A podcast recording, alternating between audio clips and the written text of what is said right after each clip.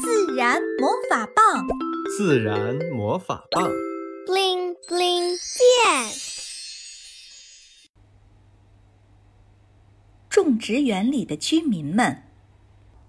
夏末的江南，凌晨四点，微风中夹杂着丝丝的清凉，村民们都在夜色的包裹下沉浸在梦乡。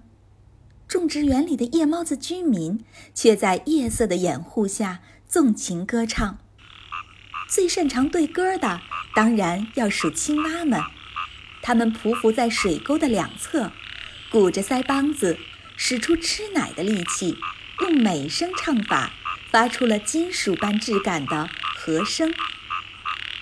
他们在歌唱热闹的夏天，歌唱美味的食物，歌唱皎洁的月光。和一切美好的事物，就在青蛙合唱队喝水的间隙，蟋蟀大军早就迫不及待地登场。他们没有青蛙那么高调，青蛙恨不得全世界都听到他们的歌声，而蟋蟀们略带羞涩，歌声也是若隐若现。纺织娘、土狗子等居民也加入到了大合唱里，一展歌喉。而淡定的癞蛤蟆，慵懒地趴在水沟游泳池边享受着。有些居民已经枕着歌声入眠了。种植园里的狂欢一直持续到凌晨五点钟，居民们陆续哼着小曲儿进入了梦乡。有的睡在泥洞里，有的睡在绿叶下，有的潜入了水底。他们。做着喜悦的美梦，有些调皮的还时不时地说着梦话。转眼，地狱里阳光就照射到了大地，公鸡兴致勃勃地宣布新的一天开始了。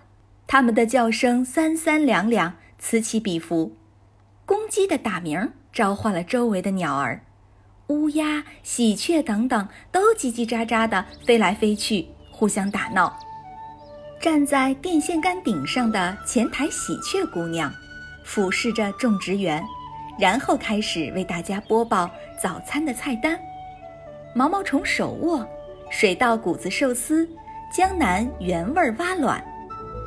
喜鹊们早就围上了白色的餐巾，俯冲了下去，成群结队的连袍带着。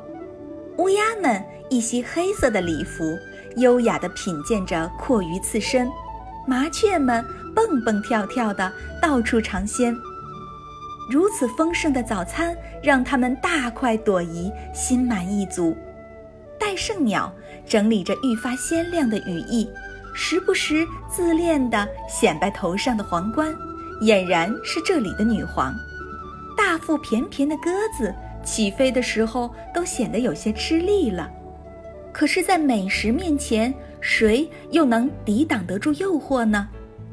燕子依旧轻盈飞舞，与萌摆子玩着欲擒故纵的游戏。鸟儿们对早餐都非常满意，盘旋飞走的时候，都给种植园的土地里撒下了白色尿素和磷肥，以及作为礼物的种子盲盒。种植园里的居民们期待着下一场雨来揭开散落在泥土中的种子盲盒，他们已经在猜想了，这次会是什么呢？是肥嘟嘟的马齿苋，还是颀长的灰灰菜，亦或是俊秀的田荆树？大自然总是会带来惊喜的意外，居民们在期待中开始了新的一天。